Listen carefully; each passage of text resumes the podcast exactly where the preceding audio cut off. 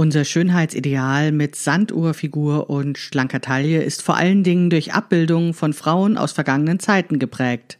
Doch die Krux ist, diese extrem taillierten Figuren waren eigentlich nur mit dem dazugehörigen unten drunter zu erreichen. Wir Frauen von heute machen uns einen Kopf darüber, dass unsere Körpermitte nicht wie in unseren Träumen aussieht und vergessen, dass das auch daran liegen könnte, dass wir uns heutzutage eben nicht mehr einschnüren lassen wollen.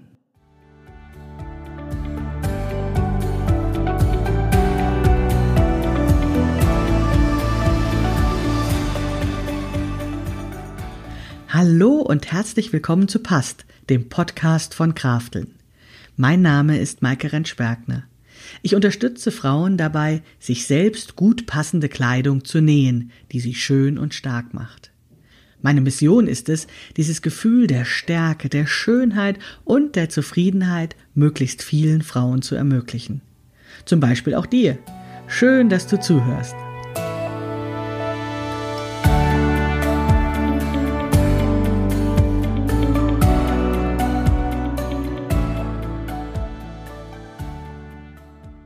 Hallo und herzlich willkommen zum Past-Podcast von Krafteln.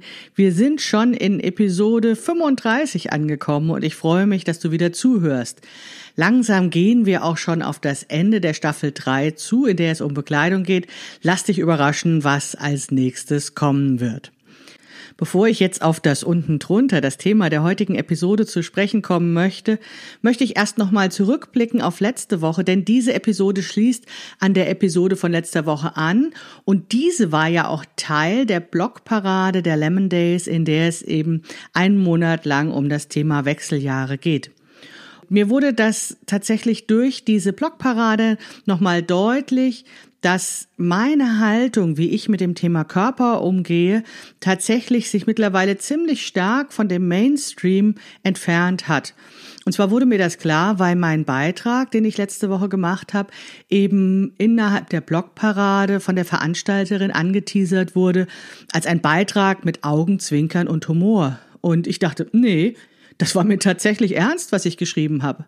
Ich meinte das so, dass eben der Verlust der Taille nicht zu betrauern ist oder mm, uns nicht runterreißen sollte, uns nicht langfristig beschäftigen sollte, weil wir ja die Alternative kennen, eine Taillierung zu nähen und damit eben, ja, mit diesem anderen, mit diesem neuen Körper kreativ umgehen können.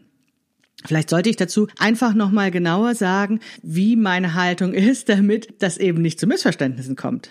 Wenn du länger dem Podcast schon zuhörst oder mich schon länger verfolgst, dann weißt du wahrscheinlich, dass meine Haltung ganz klar ist, jeder Körper ist gut so, wie er ist und Vielfalt ist ein Wert. Also die Unterschiedlichkeiten, die Vielfalt der Körperformen, der Menschen überhaupt, der Geschlechter, der ähm, Hautfarben, der Körperformen, der Ansichten, der Religionen und so weiter. Vielfalt ist für mich ein Wert. Ich glaube, dass das unser Leben bunt und wertvoll und ja, interessant macht, sagen wir einfach mal so. Ich persönlich finde Normierung, Gleichheit und wenn wir uns immer einig sind, einfach ziemlich langweilig. Jetzt sagt sich das natürlich relativ einfach. Jeder Körper ist gut. Vielleicht muss ich noch mal ein bisschen deutlicher machen, wie das für mich in der Praxis aussieht. Ich habe natürlich auch nicht die Weisheit mit Löffeln gefressen und ich brauchte auch ein paar Jahre, bis ich dorthin gekommen bin, wo ich jetzt bin. Aber um das zu beschreiben, wie ich mit mir und meinem Körper umgehe, ist es vielleicht einfach so gesagt, ich achte auf mich und meine Bedürfnisse. Mein Bedürfnis ist es eben nicht, dieser Norm zu entsprechen, weil ich einfach viel zu viel darüber erfahren habe, wie unser kapitalistisches Wirtschaftssystem funktioniert. Ich weiß einfach, wer davon profitiert, mir und anderen Frauen einzureden, dass es gut wäre, dieser Norm, dieser Schlankheits- und Jugendnorm zu entsprechen. Daran verdienen Industrien, die äh, Diätindustrie, die Fitnessindustrie, die Medien. Sie verdienen daran, dass Frauen sich schlecht fühlen, dass sie sich nicht genügen, dass sie das Gefühl haben, sie müssten sich selbst optimieren. Und seitdem ich das verstanden habe, kann ich da einfach nicht mehr so mitmachen mit diesem Spiel und nehme mich sehr viel wichtiger, also mich und mein Bedürfnis.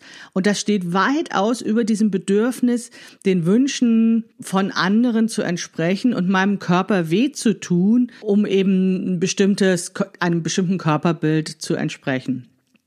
Dazu kommt, ich koche und esse sehr gerne. Ja, ich liebe das einfach sehr gutes Essen zu essen. Ich mag, ich mag zum Beispiel auch nicht im Stehen essen oder im Laufen essen. Ich mag mich dazu hinzusetzen und ein gutes Gespräch zu haben. Ich liebe es, schöne Zutaten einzukaufen und ich kann das eben sehr genießen. Und ich habe zum Beispiel auch für mich festgestellt, dass dieser bei Frauen allseits beliebte Salat mir einfach nicht schmeckt. Ich mag das nicht. Und ich habe dann irgendwann mal bei so einem, äh, wie heißt das, chinesischen Heilpraktiker auch gehört, dass es zum Beispiel Menschen gibt, denen das warme Gemüse einfach besser schmeckt als das kalte Gemüse, weil das vom Körpertyp her passt. Ob das jetzt wahr ist oder nicht, ist mir relativ schnurz. Ich liebe püriertes Gemüse in Form von ähm, Suppen und heiß und scharf und ich esse aber auch gern knackigen Blumenkohl und so weiter, der aber gekocht ist, aber ich mag nun mal keinen Salat. Und jetzt steht natürlich auch der Salat wieder, ist wieder aufgeladen mit Bedeutung für ich will mal, ich will jetzt nicht so kalorienreiches Essen essen, ich esse jetzt nur einen Salat. Wenn ich das jetzt machen würde, dann würde das bedeuten, dass ich meinem Körper nicht gut tue, dass ich meinem Körper etwas zu essen gebe, was ich eben nicht als Energie als ähm, ja, Benzin, als Kraftstoff für meinen Körper empfinde, sondern als etwas, was ich eben aufgrund von sozialen Anforderungen an mich eben dann essen würde. Nichts gegen die drei Gurkenscheiben oder eine äh, wunderbar schmeckende Tomate, aber wenn ich die Wahl habe, dann bevorzuge ich eben gekochtes Essen. Ja, und was diesen Sport anbelangt, ich bewege mich einfach mehr, wenn ich das Gefühl habe, einzurosten. So habe ich zum Beispiel jetzt wieder eine Monatskarte für die öffentlichen Verkehrsmittel, weil ich festgestellt habe, dass, naja, das Auto nicht nur ein Klimakiller ist, sondern vor allen Dingen, dass es für mich so bequem ist, wenn ich einfach vor der Tür ins Auto einsteige und vom Büro wieder aussteige. Jetzt ist es so, ich fahre wieder mit dem Bus und ich fahre mit anderen öffentlichen Verkehrsmitteln und ich laufe dorthin und ich merke, wie mir das einfach gut tut, mich zu bewegen und wie ich mehr in Kontakt mit der Welt bin, wenn ich eben nicht nur in mein kleines fahrendes Kistchen steige, wie ich das Wetter viel mehr mitbekomme und das finde ich einfach super. Und da geht es einfach darum, eben auf den Körper zu hören, auf die eigenen Bedürfnisse zu hören und das ist, wie gesagt, für mich sehr viel höher als irgendwelche vorgegebenen Normen. Und dieses Schlanksein, was ja wirklich eine ganz kräftige Norm in unserer Gesellschaft ist, also nur der schlanke Körper ist ein guter Körper, das hat für mich absolut keinen Wert. Das ist kein anstrebenswerter Zustand mehr. Zum einen, weil ich natürlich auch weiß, dass ich diesen schlanken Körper nur mit extremen Verzicht erreichen könnte. Also ich habe natürlich auch in meinem Leben diverse Male abgenommen und konnte dann dieses Gewicht immer nur halten, wenn ich sehr viel Zeit meines Lebens in Sport investiert habe und wenn ich mich beim Essen kasteilt habe. Und diese Art zu leben ist tatsächlich kein anstrebenswerter Zustand als ich dann eben, wie gesagt, genauer verstanden habe, wer sozusagen hinter diesen Wünschen steht und dass es auch im weitesten Sinne bei vielen Frauen eben um dieses, ich möchte attraktiv sein, um eben auch jugendlich zu wirken und, verzeiht dieses Wort, fickbar zu erscheinen.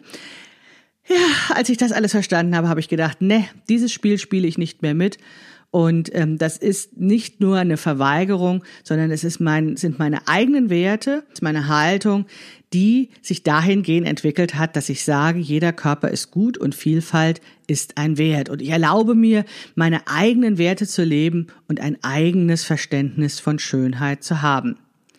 Das vielleicht einfach nur noch mal vorneweg, vielleicht für alle auch, die erst später in diesen Podcast eingestiegen sind und die zweite Staffel, in der es ja um Körper ging, noch nicht gehört haben. Ich glaube, das ist wichtig noch mal zum Ausdruck zu bringen, um einfach besser einordnen zu können, was ich in diesem Podcast erzähle.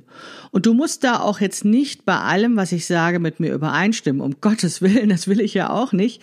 Mir geht es bei diesem Podcast einzig und allein darum, dir ja, wie soll ich sagen, einen neuen Möglichkeitenraum an Gedanken zu eröffnen. Also du kannst sie sozusagen einfach mal zur Probe denken und gucken, wie sich das anfühlt, das, was ich erzähle. Und dann entscheidest du für dich, was für dich interessant ist, weiterzudenken, wo du mehr wissen möchtest oder was du sozusagen auch annimmst an Gedanken, was deine Haltung, deine Werte möglicherweise verändern. Aber um Gottes Willen, du musst nicht so werden wie ich, denn ich finde ja Vielfalt gut. So, jetzt komme ich aber endlich zu dem Thema der heutigen Episode, obwohl natürlich das eine und das andere doch da auch irgendwie reingehört und zusammenhängt. Und zwar ist mir mit großem Schreck nach dem Aufnehmen des Podcasts eingefallen und nachdem ich endlich meinen Beitrag fertig geschrieben hatte, dass ich tatsächlich das unten drunter vergessen hatte dass ich mit keinem Wort die Unterwäsche erwähnt habe und dass die natürlich verdammt viel mit Bekleidung und ja einer bestimmten Figur in einer Bekleidung zu tun hat. Ich habe erst überlegt, ob ich das sozusagen so dran klatsche und nochmal so wie so einen Nachtrag mache. Und dann dachte ich mir, nein, das ist ja so interessant und so wichtig, dass ich diesem Thema nochmal eine eigene Episode widme. Jetzt ist es so, dass diese taillierte Figur, wie wir sie als Schönheitsideal, als Sehgewohnheit kennen aus vergangenen Jahrhunderten, aber eben auch aus Filmen über diese vergangenen Zeiten, von Bildern und so, diese diese Figur, diese Silhouette von Frauen, die wir dann da bewundern oder die wir da schön finden, die ist meistens davon geprägt, dass eben unter dieser Kleidung ein Korsett getragen wurde.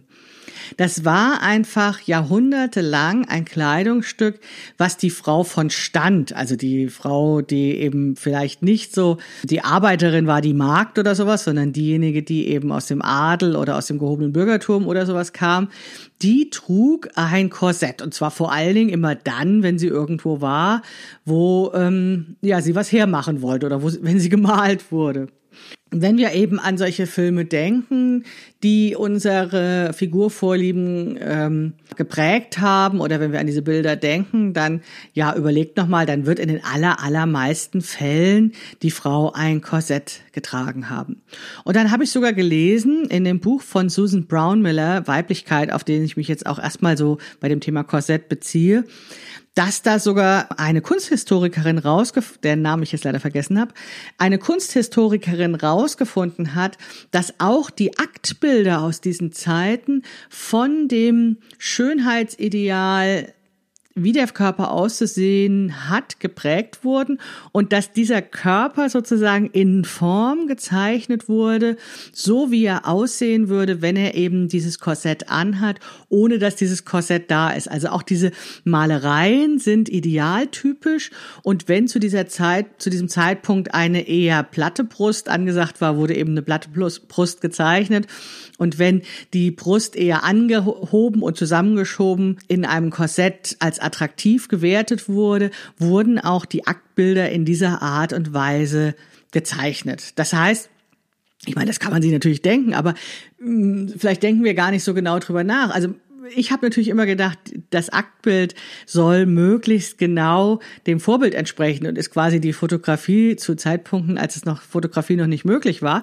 Aber nein, auch diese Malereien sind geschönt und sind dem jeweiligen Schönheitsideal entsprechend. Es ist tatsächlich so, dass diese Frauen, die eben gemalt wurden, die in der Öffentlichkeit gezeigt wurden, die uns sozusagen als Bilder erscheinen, dass die in den vergangenen Jahrhunderten eben ein Korsett, verstärkte Unterwäsche trugen, die sie maßgeblich in ihrer Bewegungsfreiheit einschränkte. Also die machten zum Teil das äh, Gehen beschwerlich oder das Sitzen beschwerlich, das Atmen wurde schwer, deswegen sind die auch immer leicht umgefallen und brauchten dann ihr, ihr Richttüchlein, damit sie dann wieder zu, zu Sinnen kommen. Und das lag daran, dass eben bestimmte Teile, die, um die es in dieser Epoche dann eben auch ging, eingeschnürt wurden. Also das ist äh, in, in Mitteleuropa natürlich maßgeblich dieser Bereich Taille, Bauch, Brustkorb gewesen, aber es kann sich auch um den, die Füße oder den Nacken oder sowas handeln, je nachdem, welches Schönheitsideal eben in dieser Region, in dieser Epoche vorherrscht, wurden eben bestimmte Körperteile eingeschnürt, um sie dadurch in eine ästhetische Form zu bringen, weil man davon ausging, dass diese natürliche, scheinbar formlose Figur eben nicht ästhetisch vollkommen ist. Und es ging eben darum, da so ein Ideal auch schon zu erreichen. Dieser Verlust an Beweglichkeit, an Freiheit, an Kraft wurde eben in Kauf genommen, um eben schöner zu sein. Das Ganze wurde dann auch noch erotisch von Männern verklärt, damit das Ganze sozusagen auch noch einen Sinn bekommt. Und daraus resultiert auch unsere heutige Vorliebe in dem erotischen Bereich für Korsetts zum Beispiel noch, weil auch da geht es ja darum, dass es eben, ja, diese, diese Formung der Figur, also sozusagen der Körper mit dem Dessous nochmal erotischer für manche Leute erscheint als der reine nackte Körper gab schon auch Männer, die ihren Körper durch Kleidung optimiert haben, um eben kraftvoller, stärker, männlicher, je nachdem, wie auch eben dieses Bild in der jeweiligen Epoche so da war. Aber die haben zwar ihre, ihre so Schulterpolster gemacht oder sie haben äh, solche Beutel in der Hose getragen, damit das Gemächt größer aussieht oder sie haben hohe Absätze getragen. Also sie haben schon versucht, ihren, ihre Kleidung zu pimpen, würde man heute sagen. Aber sie haben es niemals so extrem gemacht wie die Frau. Niemals so sehr, dass es weh tat oder sie einschränkte. Und sie haben auch kaum etwas an ihrem Körper verändert, um anziehender auf Frauen zu wirken. Das ist, bezieht sich jetzt nicht auf die Gesamtheit der Männer und der Frauen. Wie gesagt, wir reden jetzt insbesondere auch von Europa. Wir reden von Menschen aus dem höheren Stand. Und es ist natürlich auch so, dass es Kulturen gibt, wo der Körper manipuliert wird von Männern und von Frauen oder nur von Männern oder nur von Frauen. Aber das, wovon ich jetzt spreche, bezieht sich tatsächlich auf Europa. Und da war es so, laut diesem Buch von äh, Weiblichkeit von Susan Brownmiller, dass es eben bei den Frauen durchaus Einschränkungen gab, also dass das wirklich die, das Leben der Frauen behindert hat, so eine Art von Unterwäsche zu tragen und dass es aber Männer eben nicht so weit gehen oder nicht so weit gegangen sind, sich wirklich einzuschränken, sich wirklich zu schaden, sich wirklich Schmerzen zuzufügen. Das Verrückte an diesen Korsetts war dann, dass die Frauen, die das eben regelmäßig trugen, dass sich dort dann auch Muskeln zurückentwickelten und dass sie dann eigentlich gar nicht mehr ohne dieses Korsett sein konnten, weil eben ne, der Körper sich selbst gar nicht mehr tragen konnte und das verstärkte dann auch noch so einen Glauben, der damals über die Frauen existierte, dass der weibliche Körper von Natur aus eben nicht so stark ist wie der männliche Körper oder noch weitergehen, dass er eigentlich ungesund und schwach ist und deswegen Halt und Unterstützung braucht. Und das ist natürlich dann so ein Kreislauf. Dann wird so ein Korsett getragen, um eben Halt und Unterstützung zu geben. Wenn das Korsett getragen wird, kriegt die Frau nicht mehr Luft und fällt dauernd um. Und wenn sie es nicht trägt, kann ihr Muskulatur gar nicht mehr dafür sorgen, dass sie aufrecht geht. Also zieht sie wieder das Korsett an.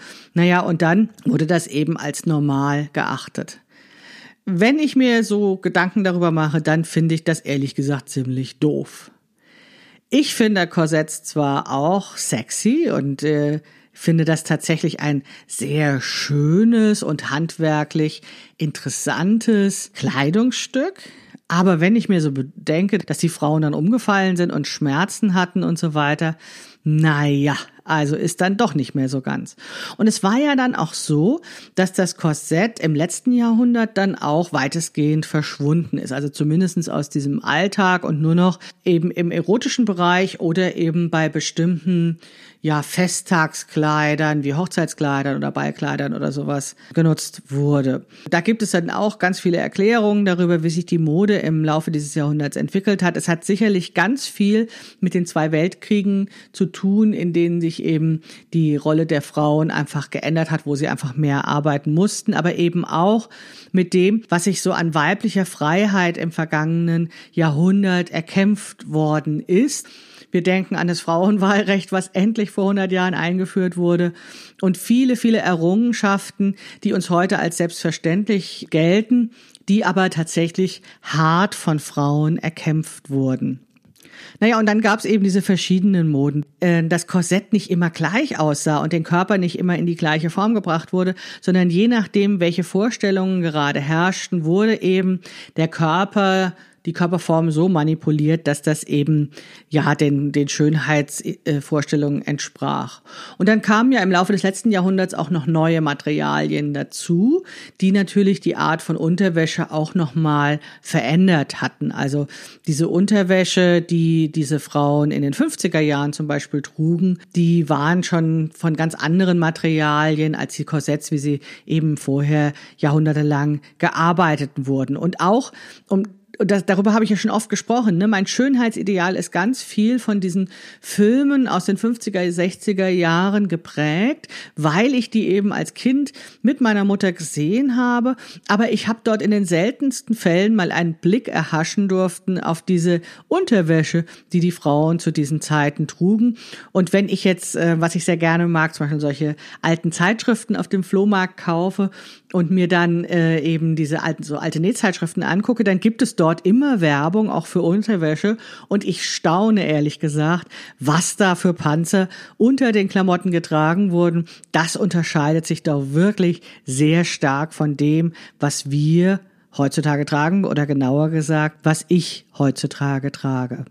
Was mir dann auch nochmal deutlich wurde, als ich über das Thema unten drunter nachgedacht habe, war, dass es da noch eine ganze Welt gibt, von der ich heutzutage auch, also diese Welt, die es heutzutage gibt, von der ich auch überhaupt keine Ahnung habe. Du denkst dir wahrscheinlich schon, worauf ich hinaus will. Ich rede von der Shapewear. Also es gibt heutzutage auch noch Kleidungsstücke, die unten drunter getragen werden, die den Körper in Form bringen sollen. Ich habe dann mal ein bisschen gegoogelt und ein bisschen nachgeschaut, was ist das eigentlich? Also natürlich hatte ich schon mal gehört von diesem Begriff, aber es spielt tatsächlich in meinem Leben keine Rolle, diese Shapewear. Also ich habe gegoogelt und habe dann sehr, sehr viele Verkaufsseiten gefunden von Shapewear. Und egal wie viele Seiten ich zurückgeblättert habe, du kennst das ja bei Google, ne? Meistens guckt man nur auf die erste Seite. Ich bin dann bis Seite 10, 20, 15, keine Ahnung, habe ich weitergeblättert. Ich habe tatsächlich nur sehr wenig Kritisches über Shapewear gefunden, dafür aber sehr viele Anbieter von Shapewear und ich war etwas erstaunt. Ja, dann habe ich eine Beschreibung gefunden von Shapewear. Sie sagt, ein hoher Elastananteil gibt Kompressionswirkung. Also dieses Wort kenne ich eigentlich nur von Stützstrümpfen, also von solchen Thrombosestrümpfen. Da hatte ich mal so ein paar, um äh, Langstreckenflug äh, zu, zu überstehen. Das war sehr unangenehm, die zu tragen und ich habe die auch nur auf dem Hinflug getragen und auf dem Rück, den Rückflug habe ich auch überlebt ohne diese Kompressionsstrümpfe. Aber ich weiß, dass sie für viele Frauen sehr wichtig sind. Ja, wahrscheinlich aus medizinischen Gründen, aber diese Shapewear, von der wir jetzt sprechen, hat also eine ähnliche Wirkung, eine ähnliche Kompressionswirkung, also Druck, ja, sehr enge elastische Kleidungsstücke, um eben den Körper in die Form zu bringen. Das Zitat geht weiter. Durch den sanften Druck werden Problemzonen kaschiert. Naja, also Problemzonen, das ist ja sowieso nicht mein Thema. Problemzonen gibt es ja nicht, wenn man die Vielfalt der Körper anerkennt. Aber ich lese einfach weiter. Durch den sanften Druck werden Problemzonen kaschiert. Der Körper erscheint insgesamt straffer und schlanker. Ja, darum geht es ja. Straffer und schlanker würde ich übersetzen mit jugendlich. So wie es früher mal war, so wie es ideal sein soll. Naja.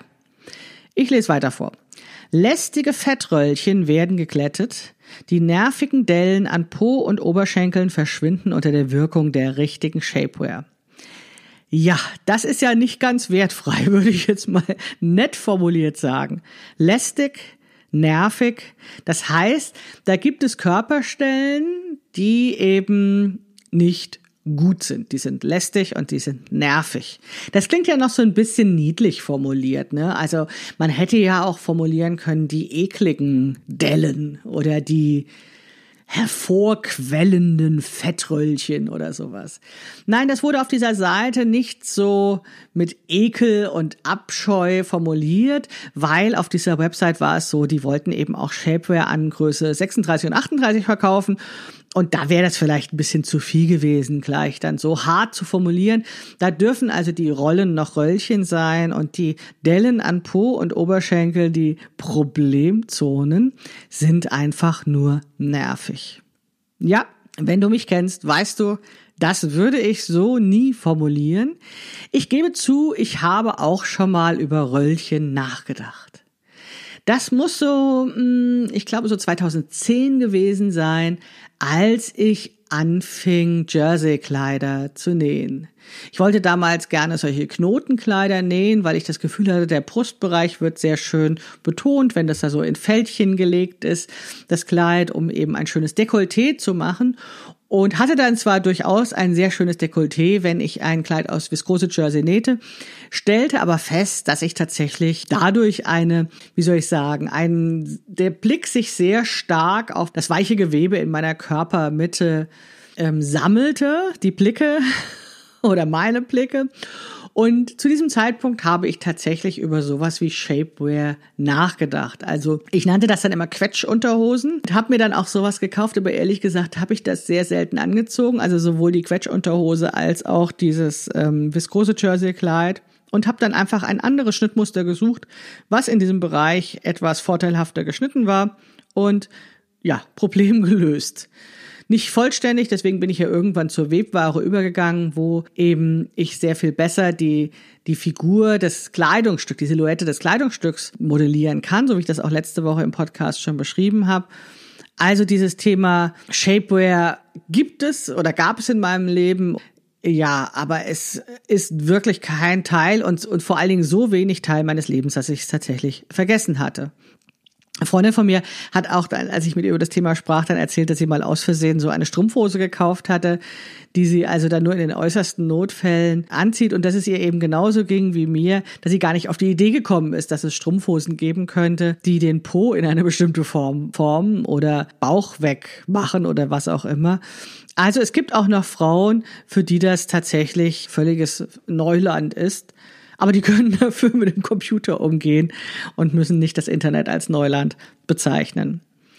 Ja, also es gibt Shapewear und du siehst, ich musste drüber nachdenken, ich musste googeln, um zu wissen, was das eigentlich ist. Und ich weiß jetzt nicht, wie verbreitet das ist, aber bei meiner Internetrecherche war das doch so, dass es da sehr viel zu dem Thema gab an Angeboten was ich vorher schlichtweg nicht gesehen habe. Also vermute ich mal, dass es doch auch relativ verbreitet ist.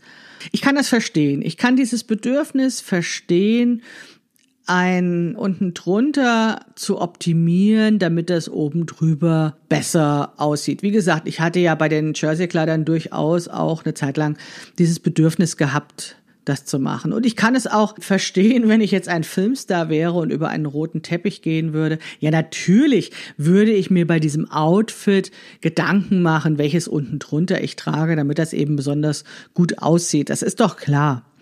Was ich allerdings interessant finde, ist, oder was ich wirklich nicht beurteilen kann, wie sehr im Alltag sowas getragen wird. Also ich finde es ja durchaus berechtigt, dass man für besondere Gelegenheiten eben auch besonders schön sein will und dann eben auch besondere Kleidung trägt. Aber wie ist das im Alltag? Wie handhaben wir das im Alltag? Wie sehr beschränken wir uns? Wie sehr leben wir nach diesem Sprichwort, wer schön sein will, muss leiden? Wie sehr nehmen wir, nehmen wir Einschränkungen in Kauf, nur um schön zu sein? Wenn du mich schon länger kennst, weißt du wahrscheinlich von meinen zwei BH-Schubladen. Ich habe BHs für schick und BHs für bequem.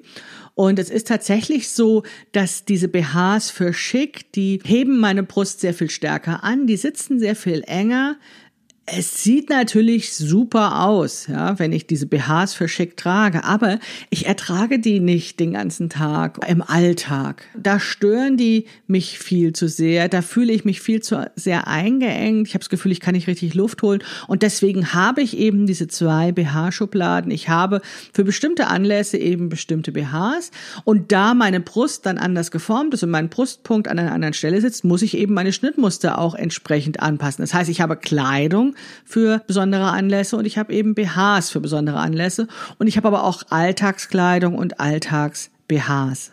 Das ist vielleicht genau das, was ich meine. Also, dass ich das ja auch okay fände für besondere Anlässe, vielleicht besondere Kleidung zu tragen und auch Einschränkungen in Kauf nehme, dass ich da zum Beispiel auch höhere Schuhe trage, um eben besonders elegant zu starksten. naja, oder eben diese Shapewear trage oder ein Korsett oder was auch immer. Jede wie sie möchte. Aber andererseits macht mich das wütend, Macht mich das in der Form auch hilflos? Macht mich das auch traurig, wenn ich darüber nachdenke, dass nach wie vor Frauen Einschränkungen in Kauf nehmen, um schön zu sein, um einem Ideal zu entsprechen und das sozusagen tagtäglich als normalen Ausgangszustand. Ich habe gedacht, wir wären da schon weiter und deswegen hatte ich das, glaube ich, vergessen. Ja, vielleicht liegt es daran, dass ich, ja, was heißt weiter? Das klingt ja so, als wäre ich besser als andere. Das will ich so gar nicht sagen.